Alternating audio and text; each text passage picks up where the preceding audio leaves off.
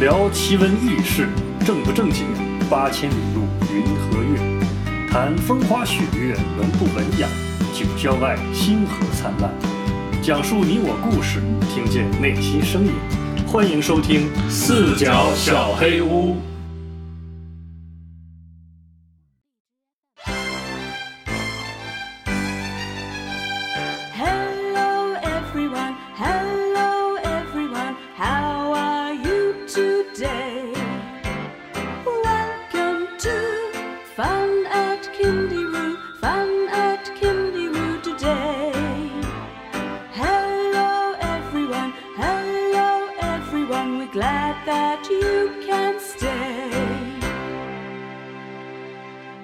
收听新的一期《四角小黑屋》，我是你们的好朋友虎哥。我是大洋，然后老王和呃阿凯还是缺失状态啊，我们今天又变成三角了。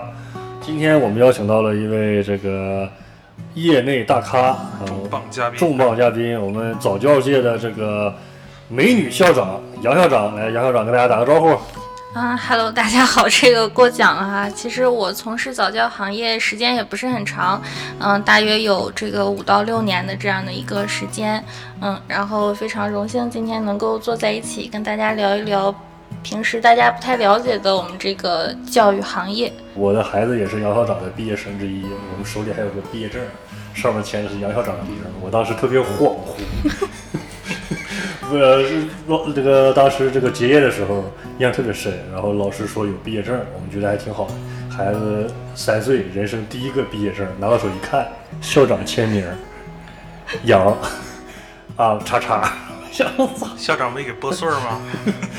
没，我孩子没参加毕业典礼，光拿了个证，拿了证之后我就觉得特别不现实跟。你可像了。呃，书书归正传哈，我们杨校长从事幼教行业，然后大家知道，就前一段疫情期间啊，其实很多的这个幼教，包括是一个幼儿培训机构，包括一些成人培训机构，比如说游泳啊、健身呀、很多都都没坚持下来，都都这个有的叫跑路了，有的叫怎么怎么样了，反正都是种种原因都没坚持下来。但是杨校长的这个企业呢，一直很坚挺，嗯，就这这一点，我觉得杨这个还是很牛逼的。还是很牛逼的。作为一个这种还是比较强现金流的这个行业，这杨校长这个不容易啊！这六个月吧，基本上就是没开门。嗯，对，我们是从今年一月十五号春节假期休息，到第一次疫情，教育局正式下达恢复复课，应该是在七月四号。嗯，然后中间这一段时间的话，我们一直是处于一个线下的停摆的状态。就六个月就线下停摆，那就线上上课。呃，线上的话，其实除了上课，我们更多的是为家长去做一些咨询类的这种服务，因为三岁以前的孩子，其实，呃，用这种网课的形式去给他们做课程的话，其实我们也是在疫情期间做了很多尝试，最后的效果确实也不是非常的好。孩子孩子体验不了。对，因为其实早教更多的还是要重视这个线下的这样的一个体验，并且孩子可能他本身的这个主观能动性还没有发育到说能够在电脑前面一坚持坚持，呃，四十五分钟甚至一个小时这么长的时间。那我们的网课其实到后期更多的就是承载了一个家庭教育指导师的这样一个角色，另外一个就是很多小朋友他可能时间长没有见到老师，他就是很想他的老师，很想他的小朋友。老师，对，但是哎呀，那也是挺不容易的。但是我想一下，像这个期间，一个是孩子们其实上课的频率肯定降低了，嗯，然后那种新的客源几乎就没有。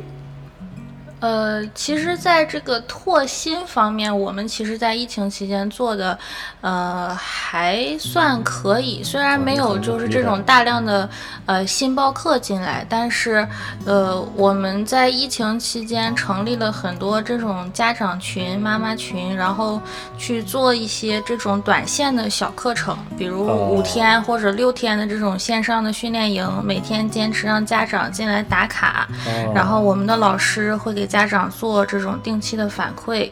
呃，价格也非常便宜，四十九块钱、五十九块钱这样的，所以对于很多其实平时他不太能够承受得起线下早教的一些家长，反倒这个时候更多的也关注到我们了就。交个朋友，嗯而且其实想我，其实我可以回想一下，那个期间，孩子基本上都也去不了哪儿，都只在家待着，然后家长居家办公，都不知道到底带孩子干啥。你说花几十块钱、几百块钱，哎，我学个这种课，可能我以前从来没上过早教，哎，我现在花个几十块、几百块钱，我跟孩子在家互动互动哈，还长点知识，可能还真是对你们找到了一个新的途径对于。家长来说，包括对我们来说，都是一个新的这种突破。其实像以前的话，因为在线教育兴起也有一定的时间了，那可能以前的话，嗯，你包括公司内部大家开会，有时候在讨论说，哎，我们可不可以尝试把课程放到线上啊？嗯，大家可能也都会有一些的这样那样的顾虑，但是真的把你推到那个位置上以后，你不得不去做尝试的时候，你会发现其实它还是会有一定的市场。你包括我们当时那个课。嗯，卖给了很多像河南呀、安徽啊、四川啊、就是这种全国性的，对外外省的一些人，意外的变成了一个全国性的机构。对他也会关关注到我们，然后但是我们当时本来想把这个课程继续的再去做下去，但是后来确实也是因为这个复课以后，政府也给了我们大量的这个疫情的这个防控工作，确实这个人手也不是特别够，所以说这块儿的工作中间就暂停了一段时间，但确实在那样一个特殊的环境下。也算是企业自救的一个方式吧。那也是因为我们在做这个，嗯，让很多本来对我们有一些顾虑的家长，嗯，比如说要产生想退费啊，或者投诉啊，或者什么的，他会看到你一直在做事情，嗯，嗯，他也会更多的对你增加了一些的这个信任。对，怕有就是你说在疫情期间，就是很多这种预预预预预处预储值嘛，就是预储值的培训机构就走走了或者消失了，或者就算是不一定消失了，不一定黄了，但是如果又一直不吭声，那作为就是处置的用户，那心里肯定是都特别难受。所以这个时候正规的这种机构啊是非常有必要的，对，而且最起码让人感觉到很保险。对，而最起码就是你一直在在在做，在做事情，嗯家长就会有对你有信心。最开始可能有误解，他慢慢就消除了，他也没那么还担心了。对，其实这个我我觉得在中国很多行业都是这种预付费的这种形式，或者我们叫一个强烈的这个依赖现金流的这样行业，包括像我们的很多健身啊、美容啊，对，其实这些行业存在一些人，他是专门以这种我开一个新店，然后然后预收一波钱，我是有预谋的要跑路。但是我相信大部分的同行以及很多的做这种生意的人，大家其实一开始并没有抱着说我就是一定要跑路的这样的一个想法去做。那呃，面对一些危机或者经营不善，或者是有这种疫情客观情况存在的时候，确实，如果你平时的这个营收能力不是很强，你账上没有。嗯，我们讲对趴那么多钱的情况下，可能确实面对半年不开张，甚至可能几个月不开张，确实是支撑不下去的。那嗯，很多的新闻媒体，我觉得在报道相关类似事件的时候，会用什么“老板卷钱跑路啊”什么什么之类的这种字眼儿去对消费者，我觉得也是一种怎么说呢，也是一种误导。一种误导和刺，确实我们在疫情期间就总看到这种，就像刚才最开始我说的，就是我是看到了很多这样的新闻，就什么游泳馆儿的、健身房的，是最最多的，包括美容机构的啊，什么就卷钱跑路了，就是绝大部分的这种媒体报道就是报道了这么一个结果啊，老板这个店黄了走了，欠了就是卷了一个会员的钱没了，但是他到底是为什么黄了？怎么回事？也也没人深挖，也没人深究。对，因为其实如果大家去想，它因为是行业的这个特性不一样。如果说你今天开一个饭店，那作为饭店的话，我每天都有很多的现金流进来。那如果一个饭店关门了，可能大家的反馈就不会那么的大。它虽然每一单的这个单很小，但是它每天能够保证正常去支出它一天的这个运营的成本，不管是房租也好啊，水电费啊，员工的工资啊，然后五险一金啊，社保。可是对于像呃健身行业、美容行业、教育行业这种，我们相对来讲就是每个月进来的单量比较少，但是每一单的金额相对比较高。嗯那这样的话，就是说这种预付费的制度，就是我们要靠月结去支撑我每个月正常需要支出的一些费用。而且现在你像中国的很多这种民营教育企业，我们最大的支出一块儿是人工。一块儿是房租，那并不是说所有的机构都有这个实力去像你像我们的话，可能我们有的校区是我们自有住房，嗯那就相对来说，可能在房租这一块儿，我们就没有相应那么大的压力。自己的房子嘛，对不用交房租。但是很多的同行，他即使在疫情情况下，他也没有拿到政府的政策，他还是需要去支付房租，因为他的房东可能也是私人房东，私人房东也要去还这个银行贷款。那你在六个月没有进账的情况下，他账上又没有那么多可用的钱的情况下，他就是依赖每个月新报课进来的这些孩子的这个学费去支付他应该支付的成本的情况下，他支撑不住，其实是很正常的。那我其实也看到身边有很多同行，虽然选择不做了，但是一直在很坚持的去想办法去给家长做退费也好，做转课也好，包括我们其实也接到了很多同行的这种合作的，嗯。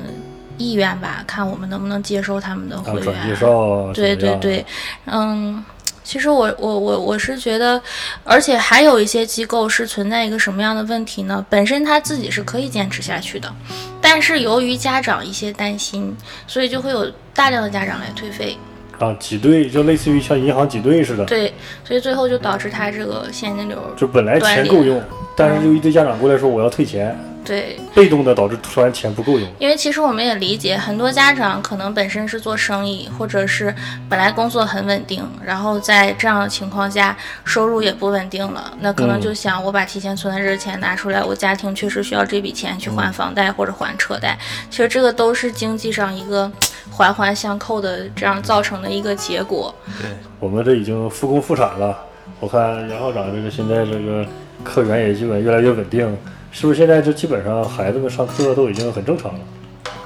嗯、现在的话是，如果是说受疫情影响的，其实还是要少一些。大部分的小朋友该回来正常上课的还是正常上课了。那可能我们现在面对唯一的问题就是整个课程结构的一个调整，因为半年多这个孩子没有来上课，嗯，他这个我们整个会员结构会有一个变化。那可能孩子要长大嘛。对，所以我们整个课程呢上面需要去做一些新品的这个哎，研发。那就这就是唠到专业的事儿了啊。就像早教这个行业吧，你看我也是有小孩的，我也上过早教，我从上完到现在，可能我一直都感觉，对我来说，它就是，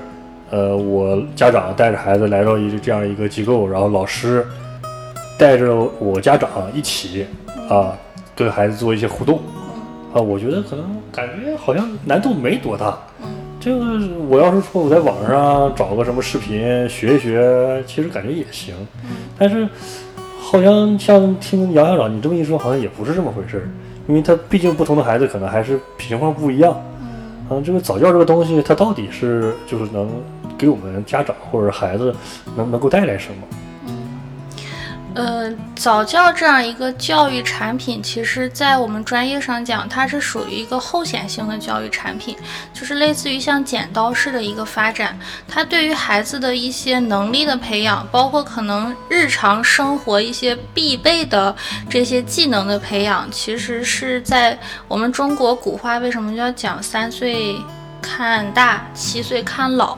嗯嗯，有一些东西并不是像我们在外面，比如报一个美术课，今天去了就能画出一幅画，或者我学个英语，今天学了我就五个单词，就完全的现场就能去凸显出来。那早教更多的是对孩子先天性潜能的一个发掘。那其实，呃，五个手指头伸出来不一样长，每个人和每个人他先天发育的，呃，阶段和能力也是不一样的。有的人为什么我们讲他先天对音乐敏感，或者他先天对艺术敏感？呃，为什么有的人他就是晕车？嗯，那你像晕车这个这个问题，就是，呃，在早教老师看来是很好解决的，就是内耳前庭发育的不够好。那其实通过我们一些很简小朋友在三岁以前很简单的一些训练，就能够把这个问题给他训练好。就晕车这个东西是可以训练避免的。对，其实晕车讲很简单的一个道理，就是他的眼睛、鼻子、耳朵接收到的信息是不同步。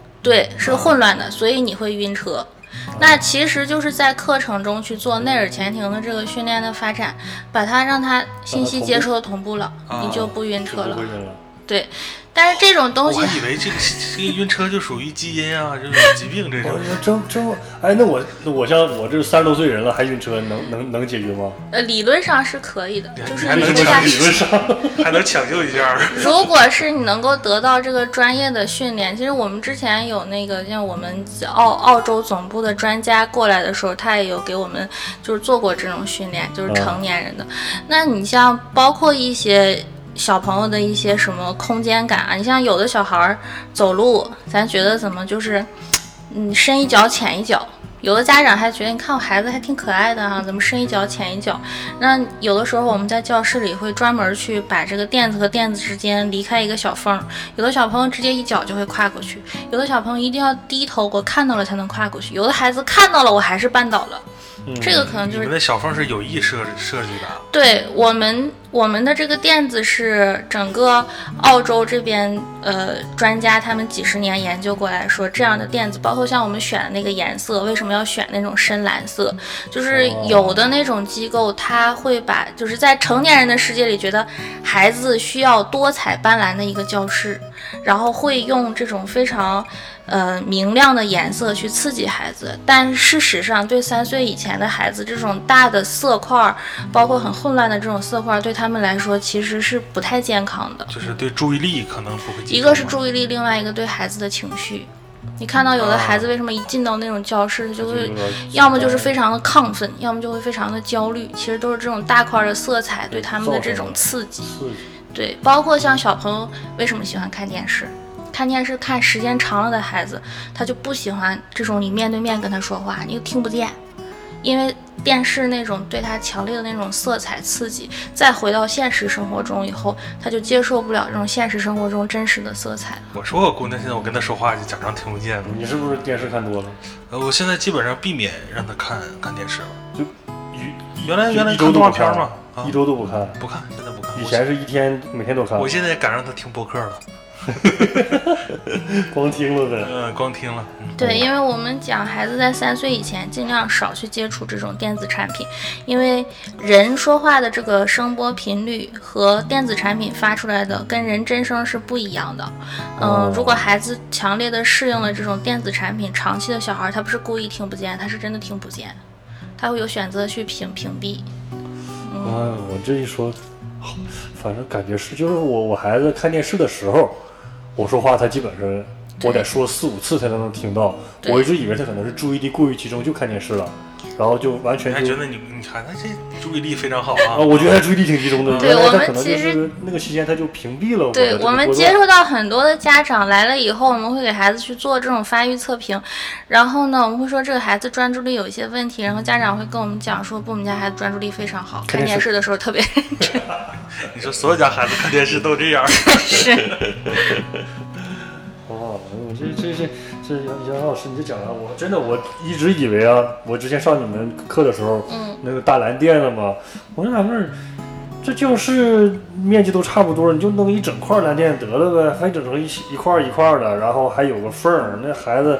咔咔咔一跑摔跤是不会疼，但是那有的家长万一挑你事儿咋整？原来是对，我也在想，就说你这个有意而为的，是不是让大家都觉得，是不是得需要一个解释？要不然，比如说像我这种，可能我刚想上你来，你你肯定首先第一点要带我进入到这个体验一圈儿环境里，让我看一眼，对吧？嗯。因为作为销售来看，你得让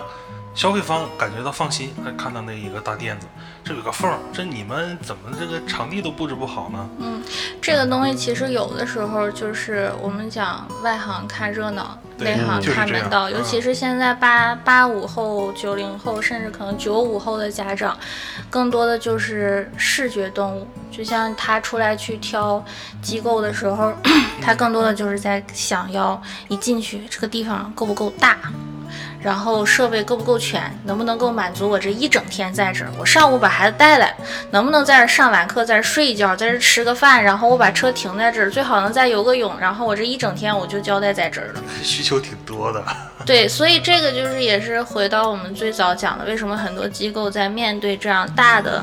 特殊、特殊的情况下，它很难支撑下去，就是因为要适应这个市场，家长现在的一些我们，对我们认为肯定不能讲无理吧，但是就是看起来跟教育本质不太相关的一些嗯需求，没有办法而去做的一些迎合家长的一些这个改变，那就会无形的增加了这个我们的这个运营的成本。那相比起来，就像很多人会在问说啊，那那为为什么看国外的早教不是这样的，或者啊，那为什么就中国会这样？其实是早早教是国外来的嘛？为什么来了之后就变了，变了，变变变了，越来变了很多？他得 local 啊，你要不然你怎么能吸引当地的一个市场呢？你倒也是，因为其实，嗯、我觉得咱们国家就尤其是这种人口比较发达，呃，就是经济比较发达、人口密度比较高的这种大型城市里，其实大家都有孩子，也知道，嗯、我想带孩子出去玩儿，找一个适合孩子出去玩儿的这种户外的地方，并不是特别的多。嗯，那所以，嗯，家长话，他如果说我周末带孩子出来，大家工作也很忙，我带孩子出来，我就希望有这种一站式的这种，全都解决，对别让我来回换，对，越简单越好，越方便越好。所以说，我们有的时候为了迎合家长，就需要把很多不同的元素放在一起。你像现在你会看到很多机构会把游泳、亲子餐厅、早教，甚至儿童理发都放在一起，嗯，这样能够满足家长，我一天来这儿把车停一次，我就能够解决所有的。就是大型幼儿综合体。就以前咱们学听听什么什么，咱讲讲那些讲商场啊什么的，就是对成人来说啊，大型综合体。这现在根本就不就幼儿的洗浴就中心，幼儿的洗浴中心。对，包括现在，其实你看很多市面上新开的这种洗浴中心，最受欢迎的就是最近开的这种主打亲子类型啊的。就是可以带孩子玩的那种，就是玉石的啊，什么什么好所谓韩式的，哎对。其实也不韩式，只不过就整了一些那种装修风格像而已。对。其实人家也不是那样的，在国外。啊，这个这杨老师这么一说也是，但是那那您说像就是由于咱们国内的这种需求吧，就是客户的需求，嗯。他可能他对于孩子，就我我的初衷就是我作为一个家长，嗯。我周末带孩子出来来早教，我其实并不是就最主要的，或者说偷偷来的是想让孩子通过早教，嗯，长点什么能力，嗯学点什么习。其实我最原始的初衷是我希望我能，我周末带孩子有个地方去，对，然后呢，去这个地方，尽可能的满足我的各种需求，顺便学点东西。啊，顺便学点东西。哎，那咱们两个的初衷不一样，我来这就是为了让孩子学东西，你看你这种就是比较理智，然后顺便呢，我在这儿那个往这一坐，玩一玩游戏。但是这就是殊途同归，就是你的这种需求和我的我的这种想法，最后都会集中到那种他什么都有的机构。对，如果你这个机构，如如果杨校长这个机构，他只是做早教的，嗯，然后呢，他做的也不错，做的很好，但是你来之后发现啊，是做得挺好，但旁边就有隔壁的什么李校长的机构，他还能吃饭，然后他还能游泳，你可能就去那儿了，是会不会？有可能，是不是？因为因为因为你咱可能会有，我这有更多的选择。对你有更多选，择而且你也你也不是说就是那种特别懂早教的，咱也不是专业的人，对。你可能不会觉得这两个早教机构在早教上有多么大的区别。其实我我作为一个消费者的角度嗯。哈，我来看这个事情，包括我身边的一个人，然后比如说我在做这个早教，我就觉得可能是不是就是带着孩子玩儿，捎带脚可能说你这个有一个体系化的一个教程，嗯嗯，然后可以在某一个方面对孩子有一定引导，因为好像早教开的课课程也不一样，对吧？有对，音乐，有运动，然后还有那个画画什么之类的，就是一些可能你按照他这个一贯性的一个教材下去，可能会对你有一个长线的培养。但是很多人也会觉得，就说这就我就是一个带孩子玩的过程。对甚至我身边的朋友，他就认为我我说，因为我让孩子上早教嘛，至少我觉得他在这学到东西了。嗯。当我觉得还不错，我在给别人推荐的时候，人家说，那早教上有什么意思啊？我不如上那个淘气堡，上上宝贝王玩一天。实际上在他们眼里是一样的，对，在很多人眼里他就是这样，就是真的是一样的吗？就就是是不是不一样？其实是不一样的。嗯，我觉得三岁以前，甚至可能六岁以前的话，像我刚才讲的，就是早期的教育是这种呈剪刀式的，并且它是一个后显性的，而且呢，很多东西是，呃，怎么讲呢？就是确实可能在某一些方面，它起到的训练是一样的。比如说，这个孩子他愿意去淘气堡，他愿意去淘气堡，他一定要跑，对吧？因为里面空间够大。嗯，那其实他跑，他就是对他的这个大运动一定是有帮助的就要里没有那个缝儿，没有有淘气堡，其实那个缝儿更多，它它的隐蔽性更多。就是你看有那样小孩儿空间感不好，他脑袋直接扎到那两个器器械设备中间，然后窒息的。其实这种案例也不也不少，这个也是孩子空间感不敏感的一个一个很重要的这个表现。嗯嗯，那但是呃，像早教的话，可能更多的我们是对于我们讲的，像像呃，至少在我们这个课程体系里面讲，我们讲这个叫英文叫 motor skills，就是孩子的机能性的训练，是有针对性的这个机能性的训练。你可能像他去玩淘气堡，有的小孩儿他就不愿意玩那个沙子，就是现在可能很多淘气堡用的是决明子，啊，或者是有那个什么木头块儿、小木头块儿，小木头对块儿，嗯。这个东西其实训练什么？训练孩子的这个呃精细动作啊，包括他这个嗯、小朋友的这个一些触觉和触感。但是有的小孩他就不愿意玩，他就觉得脏。那你在淘气堡里就不会有老师引导的说，哎，今天我们就来玩这个东西，让孩子从不感兴趣到感兴趣到很擅长去玩这个东西。那有的小孩，比如说他我脚就不愿意踩那个沙子，那是很明显，他脚底触觉这个发育是有问题的。那像在我们这个艺术课里边，我们就会通过，比如让他感兴趣的一些颜料啊，然后或者是不同的一些什么面粉啊，或者不同的东西，去引导孩子你来尝试。那他可能他就会愿意去做。所以我们更多的讲，你在这种大型游乐场里，可能它起到的是一个我们所谓的这个散养，或者孩子自由去发挥。但是在早教里，更多的是有体系的。我们经常讲什么中科院那个什么八大技能，都有什么五大领域的这些，我们可能多多少少都会各方面的涉及到我。们举个例子啊，就像我孩子，他因为可能我上早教上的这个也不太系统，嗯就是有点时间有限，就是可能我就最多一周去一次。嗯，就是我现在发现他有一个问题呢，就是，嗯，他在稍微高一些的地方，嗯，或者是就是那个就是那种就是那种网型的洞。不都是那个就是各种粗的绳编织成洞嘛？小孩在里面走来走去，踩着那个连接处走过去，像穿越火线似的。他就一直不敢走过去。嗯，最开始以前就是去都不敢去，现在是呢可以在里面爬过去，跪着爬过去，还特别紧张。但有的小孩比他小一岁两岁都可以在里面就就很正常的就踩在里面走。嗯，其实因为我我就我那天那个什么，我有个朋友远洋回来，他孩子两岁半，嗯，就敢在里面自己走。我想我儿我在旁边吼着，然后还在那边，哎呀，爸爸，我怕，然后在那边慢慢慢爬过去了。嗯，然后人家小姑娘两岁半就在里面来回走，我我就问他妈，我说，哎，你这安这挺厉害呀，胆儿挺大呀。他说也不是胆大，以前也不敢，就是早教我总带他去，我一周能去两三次。嗯他有那个东西，对然，后老师就训练他，他就慢慢就适应了。然后我像我感觉我也想训练我儿，但是可能这种家长的训练，或者是就是在淘气堡里的这种，你鼓励他去玩儿，和老师就是通过系统性的上课，可能真不一样。对，是是吧就是，呃，小朋友一个是我们讲三岁以前要注重这个生活的体验，嗯，很多东西他一定是要首先去体验过，因为人本能的会有一些像像像你们家小朋友，他可能本能的知道这个东西他害怕，嗯，但是他一定要通过我自己亲身去体验以后，我知道这个东西对我没有危险。那你像我们在上课的时候，经常会做，就是对很小的小朋友会做这个达尔文反射训练。这个是怎么做呢？就是让小朋友直接老师和家长辅助去做这个空翻倒立，手不撑地的这种空翻倒立。嗯，人的本能是你给我翻过来的时候，我会去抓爸爸或者妈妈的这个衣服领的。嗯，对嗯对，嗯，但是他需要通过老师这样几次的去训练，你你会看到坚持来上课的小朋友，他翻的特别开心。但是前面一两次，我们最开甚至始做的时候他都害怕，他的本能，他有这个反射在的时候，他一定会去抓。我们甚至遇到过有家长在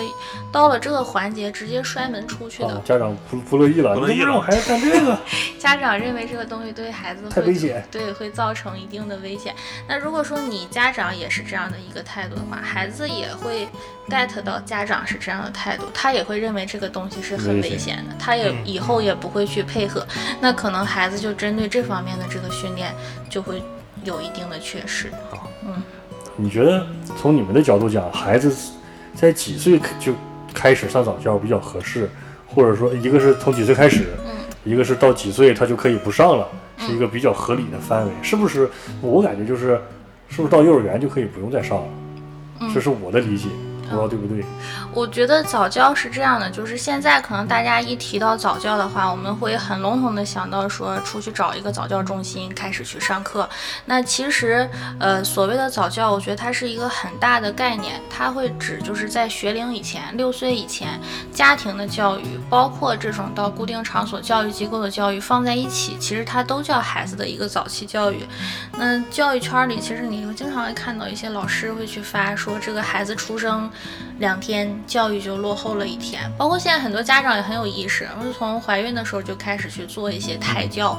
胎教真的有用吗？嗯、胎教，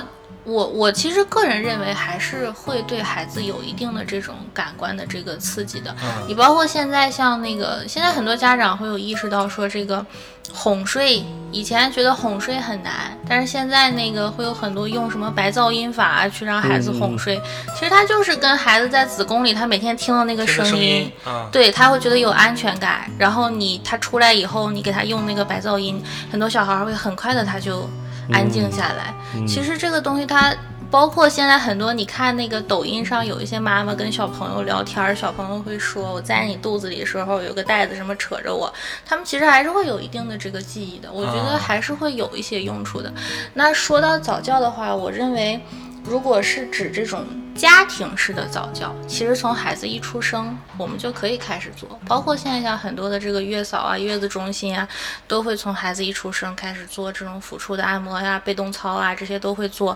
那嗯、包括妇产医院也会在孩子出生以后给你一个指导啊，三个月以前做一些什么闪黑白闪卡呀、视觉追踪训练啊，这些都会有。那如果说你想到外面的这种机构去选择一个固定的机构去上这种早教课呢，我认为，嗯。